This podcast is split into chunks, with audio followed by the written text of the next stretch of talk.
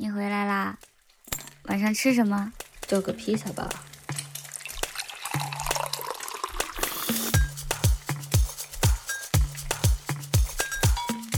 大家好，这里是叫个披萨吧，又名神奇废物在哪里？我是。山东人民的好邻居可达鸭，我是怕冒犯了山东朋友们，因此不太敢说话的李玉王。今天我们请来了两位嘉宾，一位是……哎，我们就这样开始了吗？不新年好一下吗？哦，新年好，新年好，大家新年好，呃，大家新年好。因为很久没有更新了，我觉得没有必要铺垫太多的原因是我们不是接下来就要给大家隆重拜年了，对不对？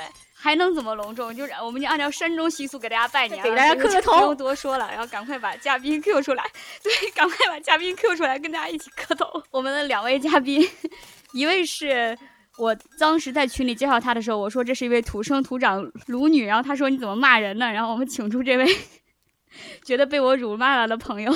哎，大家好，我是一位不太愿意透露姓名的卢女士。我作为山东代表，先给大家磕一个吧。可以一个，可以一个，嗯。然后接下来非常要一定要郑重介绍一下我们一位非常难得的直男嘉宾。本节目真的少有直男嘉宾。然后我们这次请到的是一位山东女婿 子妍老师，来，子妍老师跟大家打个招呼。大家好，我是纯正山东女婿。好，然后子妍老师呢？是一位川渝男性，然后现在是一位山东女婿，然后同时呢，在山东泰安市有过一段时间的生活经验，对，所以是一个资深鲁学的观察家。我还有一度有山东户口哦，是的，是的。来，我们现在首先来说一下，我们为什么要请子言这样一位，接下来大家听口音一定就能听出来他的那个来处的这么一位朋友呢？因为我们觉得要想看清山东，一定需要一个外部视角。不能只站在山东看山东，所以我们请来了子妍老师。难道不是因为我们没有山东的直男朋友吗？也是，也是有这个原因啦，也是有这个原因。你别说，我都没他有山东的直男朋友呢。那为什么是山东直男到底不愿意跟我们做朋友呢？山东直男朋友不适合上这个，一上来就已经开始啊，有一些刻板印象 出来，这就开始了 是吗？这就开始了，从拜年开始说起吧。这个话题是这样的，我今天。发到了一个素材，到了我们的那个选题的讨论群里，就是讲全村一起拜年，然后两位山东亲友都觉得啊很正常啊，就是这样的呀。来，那你们来讲一下山东拜年的盛况吧。我爸、我奶他们是在农村嘛，所以我们每年过年都要回农村，然后在农村里。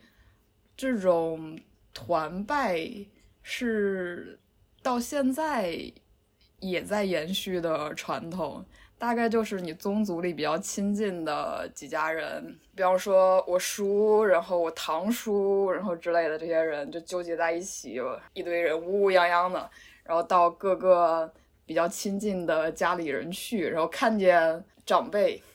就要给他们磕一个，然后就一块磕，哇，非非常精彩。有的时候在路上遇到了，然后两帮人就开始对磕，这个是比较传统的一个，就是村里的一些东西的。但是其实现在城里也是有的。我爸他们那帮人，他们高中同学吧，应该是非常好的一群人了。然后他们直到前两年，嗯，还是每年过年大年初一的时候，一群人可能二三十个人吧，就。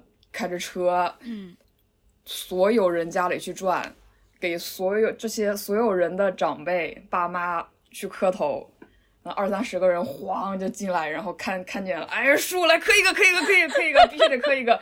然后这个时候长辈必须得推辞说，哎呀，不用磕了，都多大了，不用磕了。嗯，但是这个必须得磕，嗯。然后这这事儿是这两年，我爸他们也上岁数了，五十多岁才。停止了这个行为，因为也有很多这个老老人也都不在了。我有很多问题，嗯，我在那个大家两拨人在中路上遇到之后对磕，这里我就已经有疑问了。一般不是年，如果我首首先问啊，如果同辈之间需要磕吗？呃，一般来说是不需要的。两边总会能分出一个高低辈分嘛，为什么会出现这种对磕的情况呢？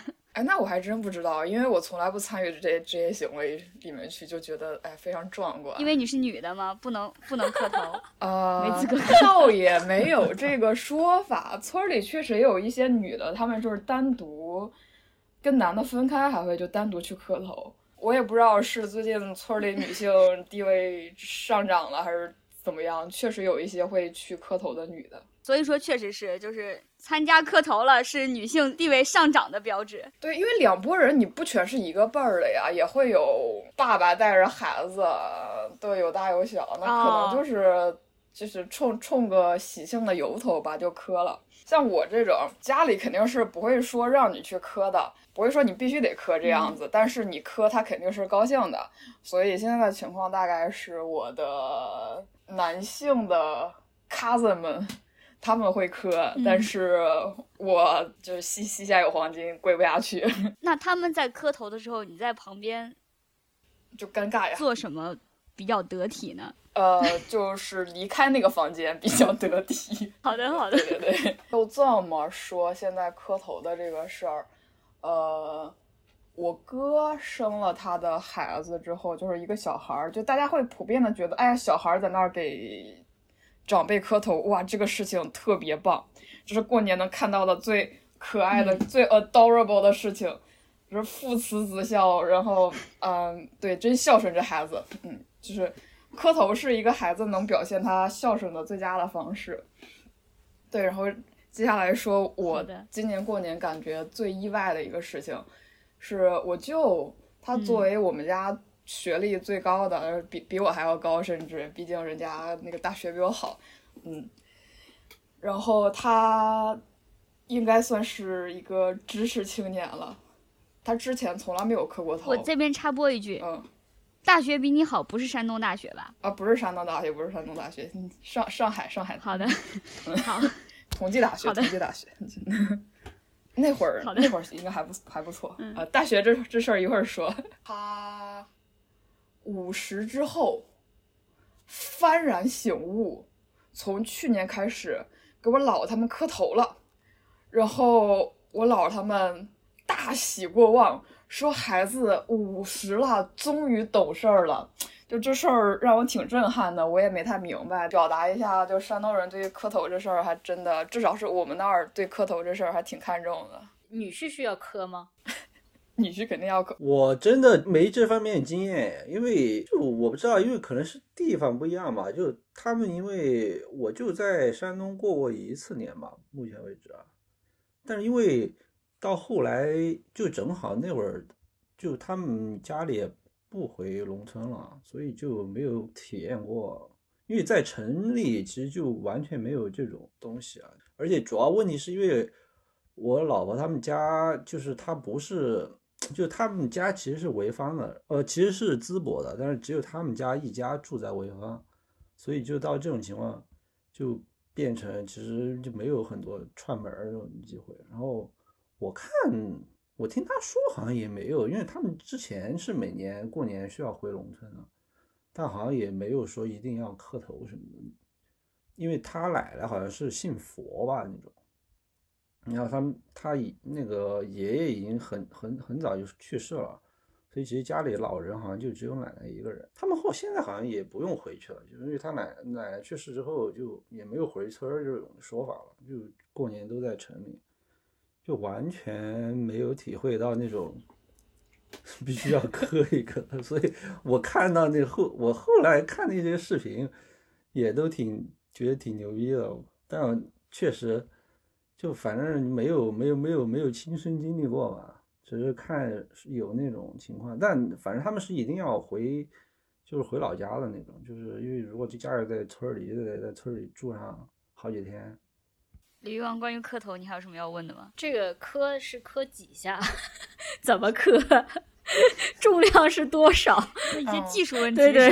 过年这种普通磕就是磕磕三个，然后你要是呃，比方说祭祖，然后丧礼的时候，那有专门的司仪教你怎么磕，然后啊，我我好像有刷到过类似的视频，好像就是要要拱手，然后还有什么其他的动作那种，但是那个很很少见。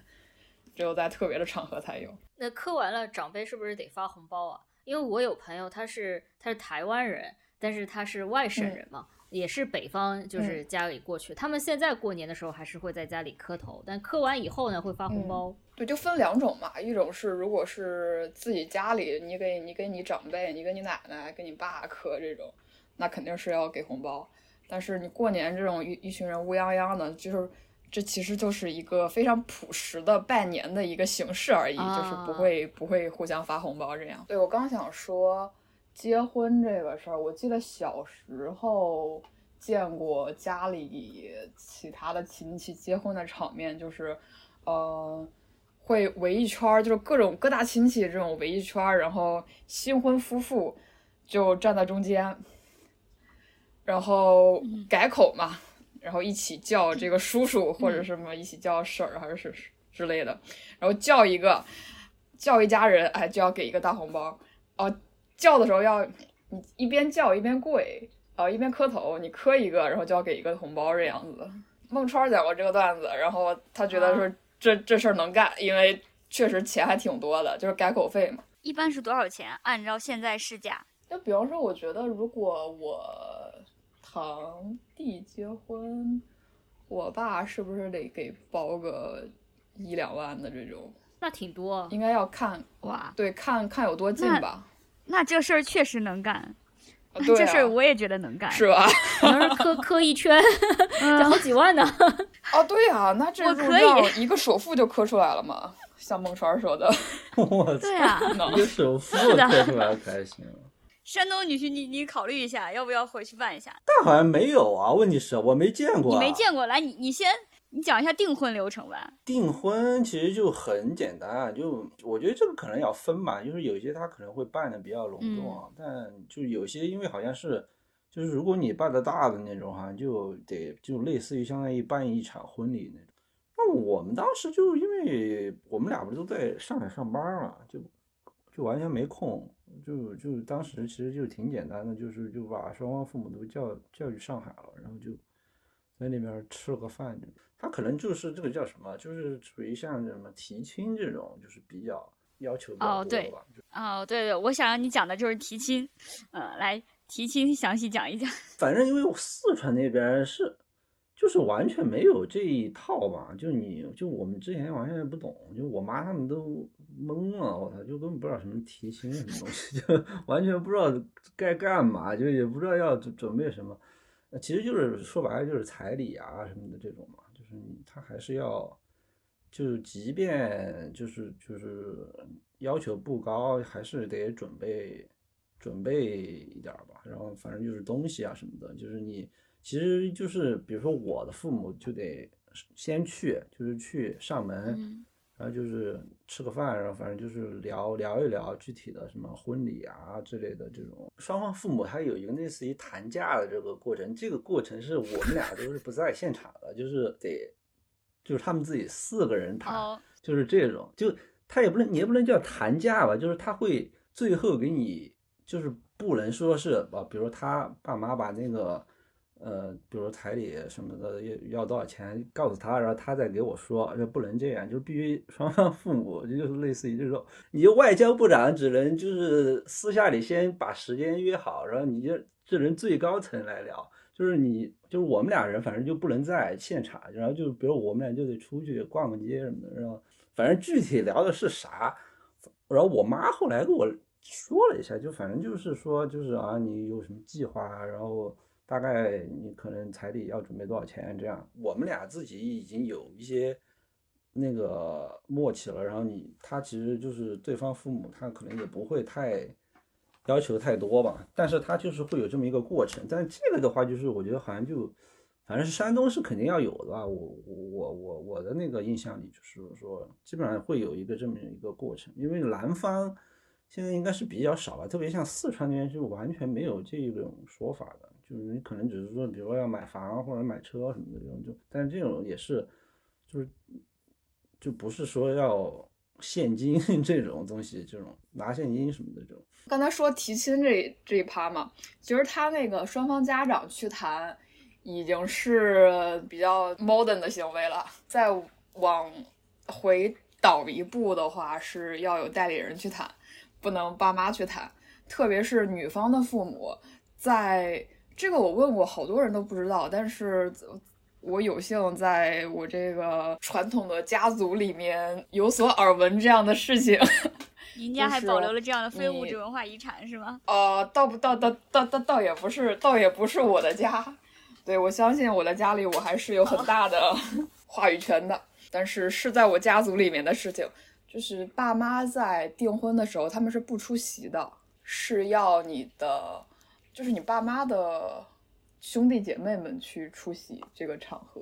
我觉得这类似于给那个男方一个下马威吧，反正是一个我乍一听不太。啊，对对对，啊你说你说你说嗯起来这个，我想起来了，他就对，就是就是他当时他们四姨也在，就是嗯除了我爸妈之外，就是除了我双方的父母之外，就是就就相当于有一个那种更长辈的一个这种，但因为就就是四就他四姨嗯跟他们家关系比较好，所以就呃就是反正得有一个这种就是嗯人在场，就是我也不知道他到底在场是干嘛的，反正就是哦会有一个这种就是控场啊，是不是要算是控场的人在那儿吧？反正就是这种，对对对，不过这个什么爸妈不出席这个事情，在现代现代一点的地方都完全不会有了，除非那种特别老古董的。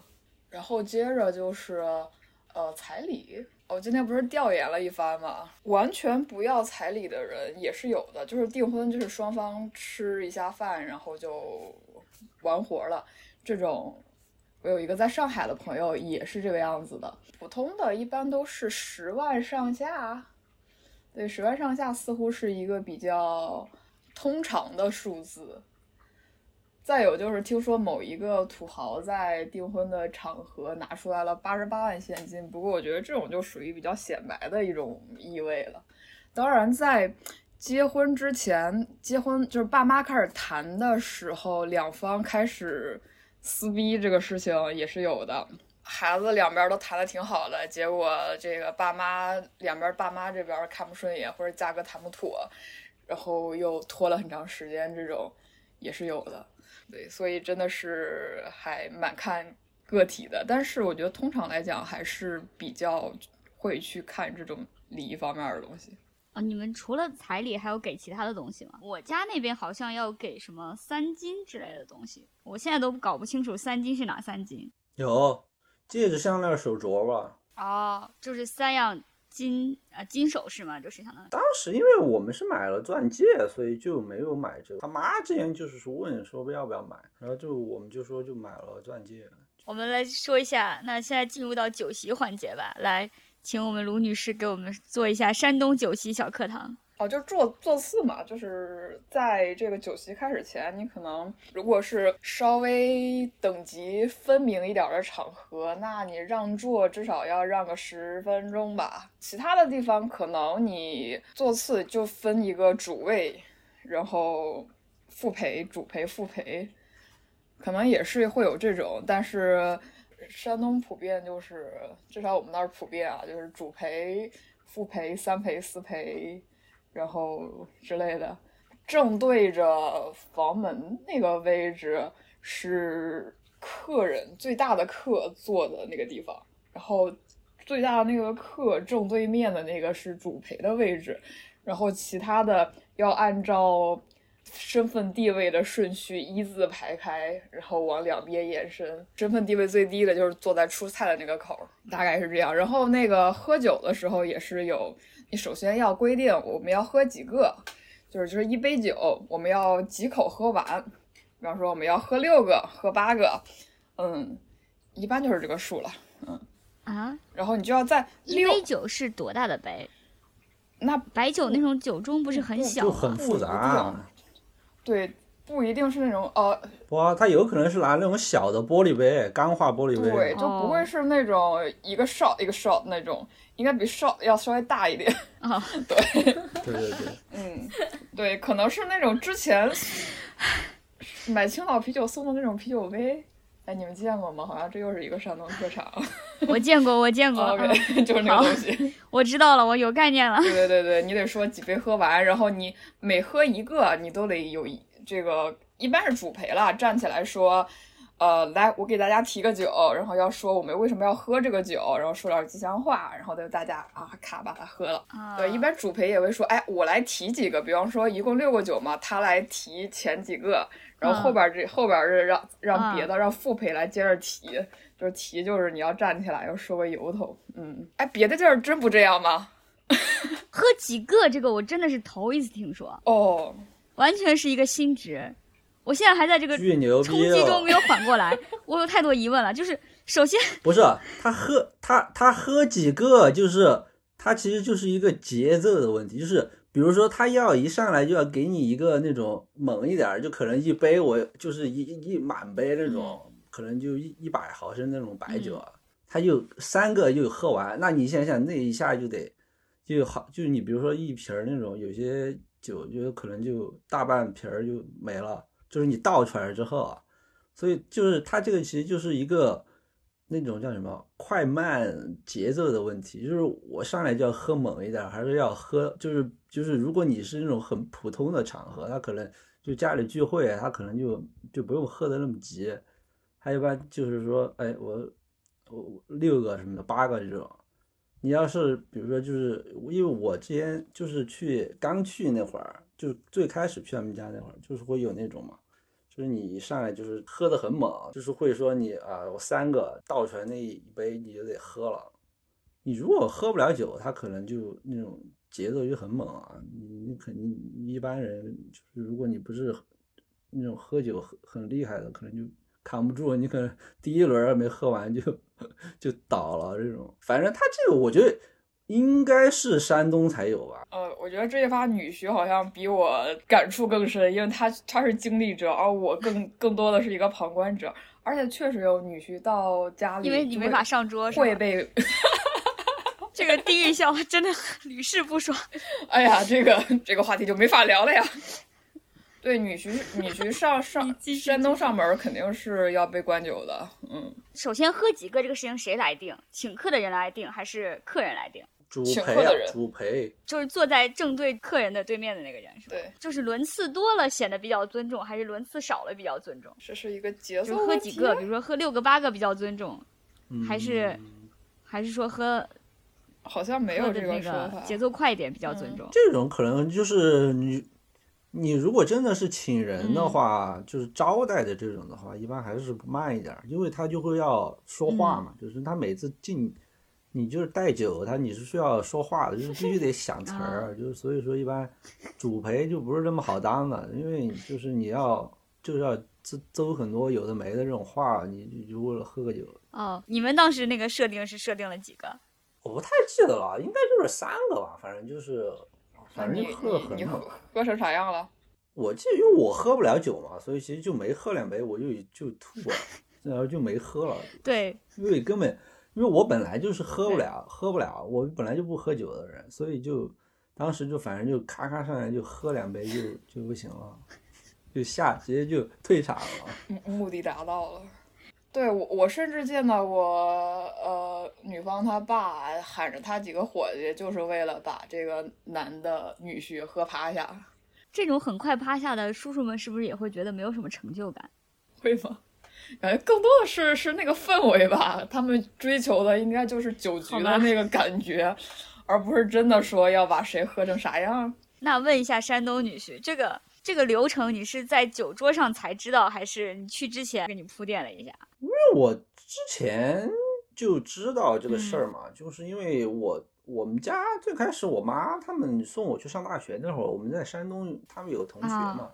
我当时就最开始招待我们吃饭，其实就体验过，因为我妈那个同学，他是那个大学里是个那种副院长那种，然后反正就找了，就相当于是朋友之间那种嘛，就找了他的，反正下面的那种小弟还是什么的，反正他的学生那种，就是来当副陪。因为当时我们是刚第一次去山东，然后吃这种酒席，当时就是震撼教育嘛，就是他就我那个叔叔他是四川人，但是他因为在山东待了。几十年，所以他就很熟那种，而且他就是经常就是跟那些当官的那种在一起嘛，他们就很讲究这些，然后就给我们 科普，相当于就是第一次在那个饭局上，我就看到那种情况。他们一般就是比如说带带一个两个副陪这种，他们的那种感觉就是说你要把客人喝到位、喝好，就是你他自己一个人肯定还不行，就得还得再找两个。就后来到就是我老婆他们家里去，然后比如说我妈或者我姐夫，我们一起他们过去了之后都是会这样。我觉得我老丈人他也会找两个他的那种之前的他的那种下属啊什么的，然后就来一起当就他正好一个两个副陪，然后就来喝这种，就是专门是来喝喝酒的，就是因为就觉得一定要把。因为一位主陪要带一轮，然后你可能副陪要带，要再带一轮，就就是反正就是两三轮这种带下来，你起码就是喝了好几瓶吧。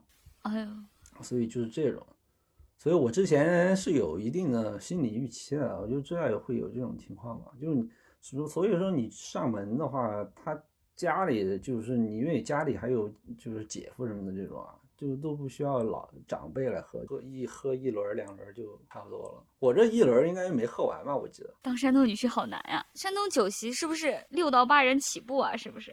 对啊，都是那种大桌，什么大包间、包间，什么坐十十几二十个人吧。哦，那如果要比如说要提的话，那中间大家要说什么话呢？卢女士，你先你先起个范儿。比如说我们有一个什么主题，有一个什么常见主题，过年这种主题呢？哎，一年过去了啊，过去了一年，哎，挺辛苦的都。我们喝几个？这个不在发言当中，这个就是 by the way 的问题啊，就是喝六个或者喝八个。哦，那什么时候说这个话呢？坐坐下倒上酒就就可以说了呀。然后都倒完酒了，你就站起来，啊，你就举着杯子站起来说，哎，我先提一个，然后就说这个过去的一年大家都不容易。哎，等等，我这么怎么这么像领导呢？我们规定一个场景吧，就比方说同事之间。前面有说就是订婚啊、结婚呐，要不就是比如说你你你新你新结婚第一年，然后呃带这个比如说山东女婿回去过年，然后你是女方的舅舅，好 来，你你这个题就出错了。什么叫带女婿回家过年？对啊，什么叫带女婿回家过年？去男人家过年呀？怎么会带带男的回家过年呢？在我们那儿有一个传统的习俗，是大年初一嫁出去的闺女一家不能出现在自己爸妈家里，因为初一是我们每个月去上坟的日子。这应该是这两个之间是有联系的。总之说，就比方说，我妈初一的时候就不能去我姥姥家，嗯，但我姥姥不在乎，嗯。那如果是个 gay，他要带一个 自己的男朋友回家，这怎么算呢？你这事儿就更加不现实了，有点超纲了。你都不能带，你都不能带老公回家过年。哎，我随便提一个给你。好吧，好，你提，你提吧，你提一个。我提一个，嗯。我提一个我我最见的最多的场景啊，呃，来来来提一个，今天咱们三家人又坐在这里了。我跟你爸呀可是多年的交情，咱每年都聚，每年都得聚，每年过年的时候咱三口三家人就坐在这儿，就看看这小伙子、小闺女，哎，这长得不错，哎，能看到你们过得好。家长们就放心了，家长们这辈子忙忙活活为了啥？还不是为了你们好吗？你们都得想着怎么去孝顺你爸妈。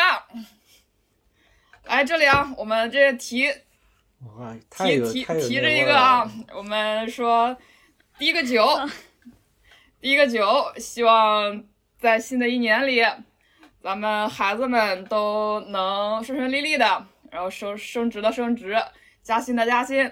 啊，找对象的，哎，也得加油了。来，我们祝各位的男士、女士、孩子们，说新新年好，来喝一个，然后就 好新年好，新年好。我操，味儿太正了，这个跟我老丈人每次带酒他妈就这味儿。哎，感觉还是还是可以，还是有太有必要了。果然还是只有山山血脉觉醒了，是吧？山东人熏他的出才才感觉还是有进步空间的。嗯，接下来我们就跟着喝是吗？啊，对啊，就是碰杯嘛，就就就就是那个常规的 cheers，然后喝就好了。哎，就是你知道他这个就是山东这个规矩，就是说你不能随意碰杯，不能随意干杯，就是你就不像比如我们在四川成都这种，你就出去吃个饭，就大家就哎喝了喝了，这就随便说，我我说两句这种，就是就或者或者就干一个，不行，就他们必须得有那个主陪发话，就是说我点。或者说我亲自带酒，或者我点谁来带这个酒，然后点的人说完了，然后他才能大家才能喝，就是不能随意交叉换位的这种干杯，也不能随便自己出来说啊，我们大家喝一个，根本不行，就是必须他得有一个很严格的这种！控场的这种东西在里头。这个在外我不知道在北北方其他地方有没有，反正在南方应该很少见吧，我几乎没有见到过这种情况。就像我们那种，就随便，就是你从小吃看那些大人吃饭什么，都是自己随便来吧，就是谁谁想来谁谁谁喝谁谁说。那你们这个就是礼乐崩坏。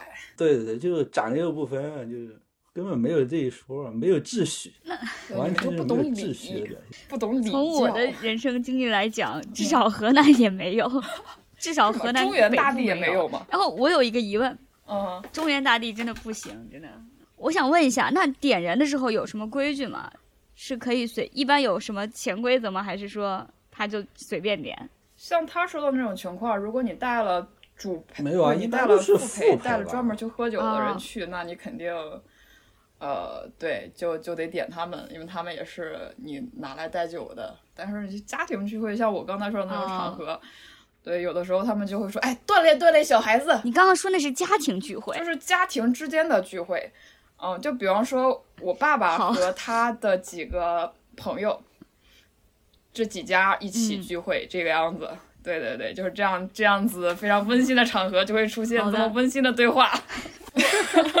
刚刚那一段听下来，我真的觉得你把所有的吉利话、祝福话都已经说尽了，我真的不知道第二个人还能说什么呀。哦，对我我是属于我们这些辈里边好像还比较强的，可能除了那些，就是作为一个没有在山东长大，呃，没有在山东考公务员，没有在山东吃过酒席，对，就是凭借我的聪明才智，我只能做到刚才那样了。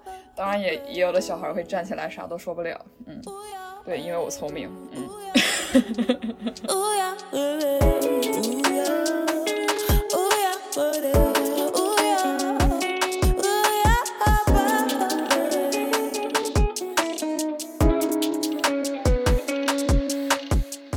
鲤鱼王，你说一个吧，就下一个就来是你来请。你就把突然就把尖锐的问题抛给我了。呃，尖锐的问题是不上桌的问题吗？就是我们我们看经常看网上对于山东有很多这种刻板印象嘛，其中一个最大的就是一个性别问题嘛，就说什么女的不能上桌啊之类的。山东父母觉得山东小孩最好的考的最好的大学就是山东大学，以及在山东宇宙的尽头就是考公，就这这些是真的吗？还是说，嗯嗯嗯，就这么快就问了？OK，好，没没没没没有问题，没有问题，问。这这这些是是真的吗？还是说有改善呢？你首先如果不在农村，你应该就不会遇到这样子的问题，啊，因为这个问题一般是发生在家庭聚会，就是你比方说你呃你爸、你叔、你姑这种，哎，一个一个一个妈的，嗯，聚在一起吃饭，然后因为人多嘛，那一桌肯定装不下，那就分成两桌。然后这个问题的关键就是这两桌应该怎么去划分，对吧？然后如果一般是在城里的话，我觉得城里吃饭你很很难说会有这么多人非要挤在一桌去吃饭吧？一桌坐不下的时候才涉及这个问题。啊，对，它其实然后不是一个上这个事情桌的问题，是一个分桌的问题。对，它是个分桌的问题。这个事情我河南也是这样的，就是我包括我们家的那个背景，不是其实主要长辈都是河北人嘛，就是包括河北也是这样的。他其实就是要人多了之后会男女分桌，然后我直到长大了才意识到这可能是一个性别问题，因为我小的时候就看来就是就是两拨人谁更有话题的问题，比如说他们会说他们会把这个问题处理成。比如说男性们在一起要，他们要喝酒，他们要聊天，然后他们吃的菜可能重点是一些下酒菜，然后女性和小孩坐一桌。就我当时觉得这个分配没有任何问题，在我小的时候，啊。对，其但是后后来我才意识到，好像这是一个上不上桌的问题。我现在看到的很多说那个山东女的不上桌，是说他们都在厨房就是做饭，或者是就他们都在做一些服务大家的事情，然后男性都什么事都不管，就坐在那边吃。很多人在批评的是这个事情。至少我身边是没没有遇到。在城市里应该很少吧。农村做饭，我们家反正如果这种大炒一合，般可能就是真的就是很很完全是就是就是纯农村的那种场景，我觉得可能会有，嗯就是完全就是所有人都是村儿里的那种，就是可能会有，但你就是在城市里的这种感觉，应该还是挺少见啊。像我老家人，他就是做饭的呀，呃，如果是真的是农村，现在也便宜的饭馆儿也是有啊，能去饭馆儿就去饭馆儿里了。对，我就是现在山东这个事儿，有很多都辩解说嘛，就是压缩的那种情况，说哎，男的是喝酒，他们抽烟喝酒装逼在那聊，然后女的也不愿意跟他们一桌嘛，说很多人是这么说的。嗯对，然后就延伸出来，好像是一个话题问题。但其实本身这个男的他们不肯把女的纳入到这个聊天里边，其实也是一种男权不可救药的一个表现呀。其实我们那边也是这样的，就是就是就是就是我小时候就不愿意跟男的坐一起啊，就是不愿意跟他们那些，就是很烦，就巨巨就巨唠。对，而且聊的都是那个什么就就特别无聊的话题，指点江嗯山什么的。对啊，就就不想跟，对就就可能因为可能因为我我不不喝酒吧，反正我就觉得我操，跟就聊聊什么呢？就妈成天聊那些有的没的。啊，但但是我我觉得这是两码事吧，就是比如说你就算是那些女的想跟他们聊，他们也不让他们上桌一起聊吧。比如说啊，好多那个呃同性恋，他可能是不想结婚，但是同性恋争取这个婚姻 平权，对吧？他不是说为了结婚，就是你有没有我不去是一回事儿，你让不让我去那是哦另外一回事儿，是不让他们去吗？哦，那这种这种可能山东是有，就是那种就是完全就是就男的要传承一个局那种。嗯但我觉得现在好像城市里确实不多，就大家都我觉得主要是凑不了那么多人了。对对对对嗯，现在也没有说那种我操，就是坐不下一桌都坐不下，还得 再单开一桌嗯。现在你能凑出一桌来都不容易。我对这个问题的看法可能跟卢女士比较接近，就是说，呃，它确实有这个男权恶臭的部分啊，但是它在实际上应用上，它确实也有一些合理性，就是大家分开，确实两边都可能会比较舒适。我觉得刚才李老师这个事情，这个比喻，争取婚姻、结婚这个事儿，跟呃，这个肯定是要争取的，但是要争取上到他们那个桌上坐下来，跟他们去吹逼，这这这个这个权利不是一个特别想去争取。对，你要非坐在那儿，不会有人赶你的。嗯那就那就不存在这个问题，对可以坐，嗯，对吧？对，可以上。对，啊，我觉得其实就是这一点引申出来啊，我也能感受到，嗯我作为一个山东女生，还蛮幸运的部分，就是我不用参与他们这些特别扯的这种礼教特别浓烈的这个部分。如果我是一个男，我是我是一个男孩儿的话，那我肯定要从小被他们就拉进这个系统里边儿去接受他们这些东西。你到时候可能面临的情况是你不能离席，对，就是你已经很烦了，你想走，但是你又走不了，因为你是这个家里的一个男孩儿。嗯。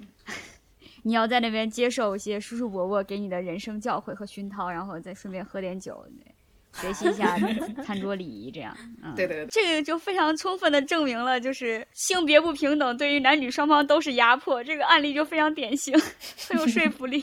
我们进入到山东大学吧，嗯，山东大学是不是山东人心目中最好的大学？对，山东大哎，学是不是？山东最好的大学啊，我觉得回答这个问题。这个没有任何的疑问吧。呃，这个问题，山东大学是不是山东人心目中全中国最好的大学？对，除了清北嘛，肯定要除了清北嘛。哦，除了清北是吗？嗯啊，还对清北保留了一丝尊重。除了清北以外，最好的大学。对，那可能这个上个人大，上个嗯应复旦该是吧这种也能也能稍微上对，也海能稍微跟山大比比肩。我们嗯举个九八五的例子，呃，然后山东人嗯觉得是不如山大的，我们来一个个个提吧。四川大学，四川大学，那肯定不如呀川大学，，那肯定不行啊！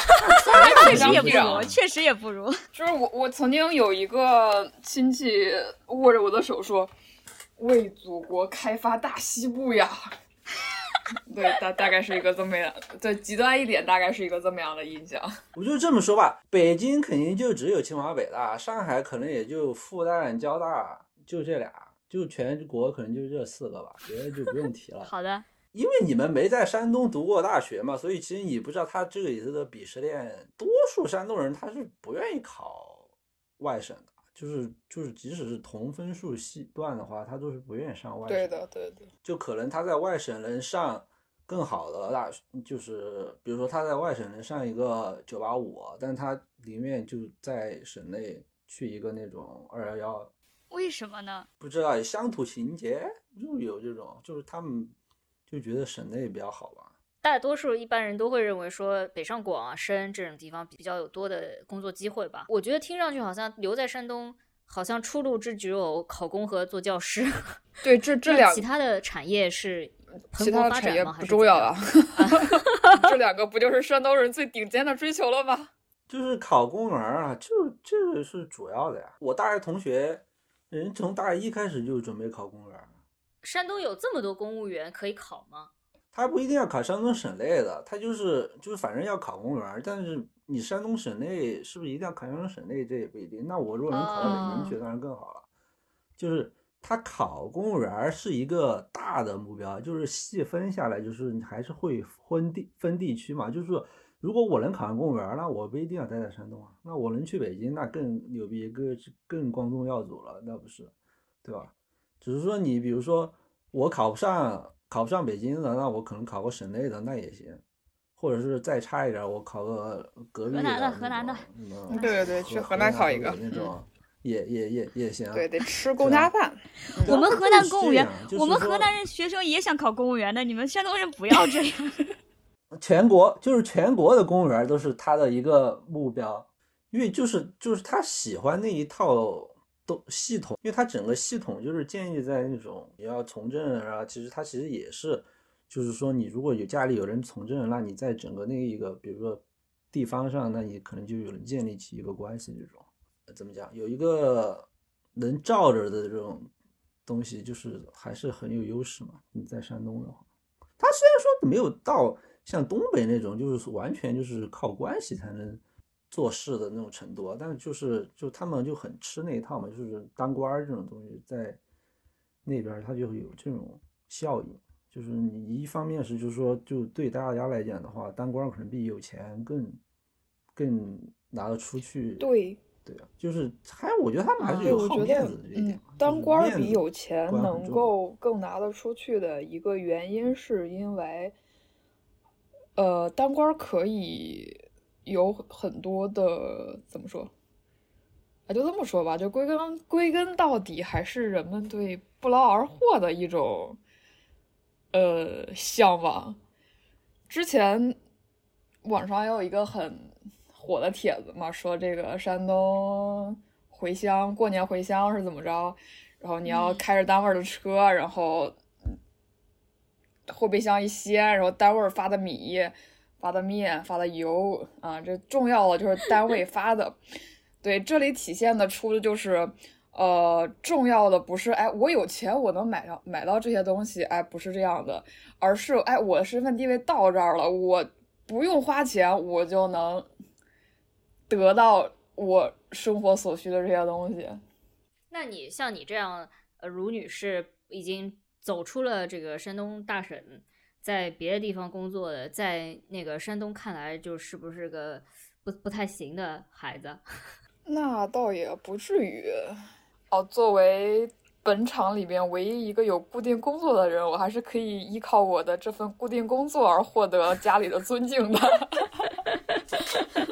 对的，这个对对对，虽然这个跟大家讲一下，我们今天约 我们今天约录制时间的时候，发现只有女只有卢女士有工作，有稳定的工作，我们都来凑她的时间，我们剩下所有人的时间都可以灵活调整。剩下都是散户，三个灵活就业者毕竟这个工作还算是体面讲出去也是一个响当当的工作，所以没有受到什么太大的影响。那影响其实就是受到影响的部分就是没结婚吧，嗯，这个事啊儿哎，是你方便说一下你的这个工作定位在山东工作鄙视链中的第几层？金字塔的第几塔尖是什么？北京公务员。哎，北京公务员应该不错，肯定是北京公务员了，那就是比如说就是什么部部就是委这种，对对对你那个那种跟你那种你一入职国家就给你你分分了套房，那种肯定是第一位的。然后下一层，省上一层，那就我觉得挣挣得多还是应该排的比较往前吧，嗯，应该还是排在老家公务员前头。应该排不了吧？两位嘉宾产生了分歧。我觉得应该是排不了，排不了，挣得多绝对排不了，就除非你真的是就是一年能挣几百万这种，就是你一般的就是互联网公司那种，我觉得挣哦那个钱收入差距可能比不上嗯呃，确确地确实方的公务员。我觉得我这个工作能够稍逊一点儿，不至于逊太多地方公务员吧。地方公务员上面应该还有一个，就是嫁了有钱人的女的。那这个有钱人，那那我觉得你按照你这个逻辑的话，那可能嫁给公务员的女的应该高于嫁给有钱人的女的。我觉得还是嫁给公务员的，呃，嫁给有钱人的女的更高。刚才说的那个原则就是回家单位儿发的，嗯，不劳而获。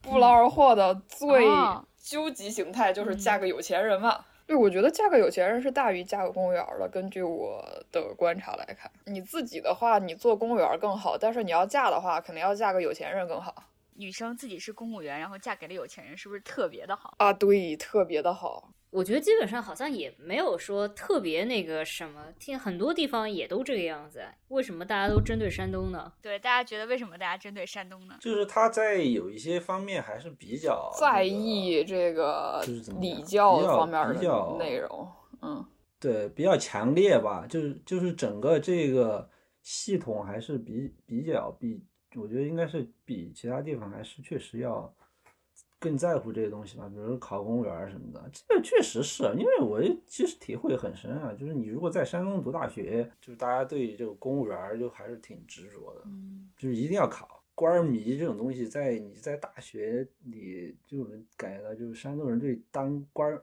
就是一定要当个什么，就是什么搞个什么学生会啊这种东西，就特别在意，特别上心哦。他那个系统就非常的完善，就真的就跟就跟外头的那种真正的那种官场就是无缝衔接的那种感觉，就是大家都在实习，就是在学生会里 实习，我靠就是为了。以后当官去做一个预备队这种感觉，就是他在这方面有一些很极端的东西在里头。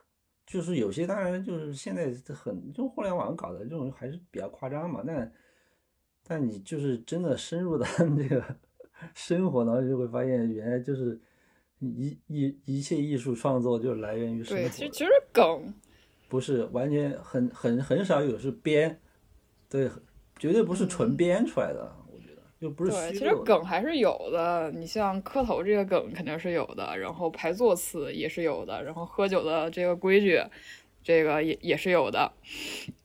然后山那大基本上就是这个全有莫名其妙的高也是有的，就是没有的，也就是嗯说这个、呃女性地位的这个问题。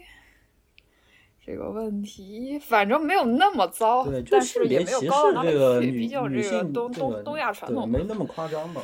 呃，我真的觉得就是自从国内有一些的软件，比如说微博，开始公布大家的 IP 地址之后，啊，就山东人民在这些方面真的刻板印象无数次的被验证啊！我觉得山东人民受害最深，嗯呐，这个还是吃了人多的亏啊，这跟跟河南一样，某种程度上来说吃了，人多的亏。对，我觉得也是。对然后最后留给我们一个广告时间，我和山东女婿子妍老师此前做过一个播客，然后我们打算重启了。我们已经重启了两年了，我们最近真的要重启了。来 我已经重新架设好了对，我们的基础设施直带录音是的，又了。是重金，又花了重金六十块钱啊。然后，然后我们的节目叫做《唱唱反调》。对，那我们这期节目就到此结束，谢谢两位山东朋友。嗯，好，大家再见，嗯大家再见，新年快乐新年快乐拜。拜。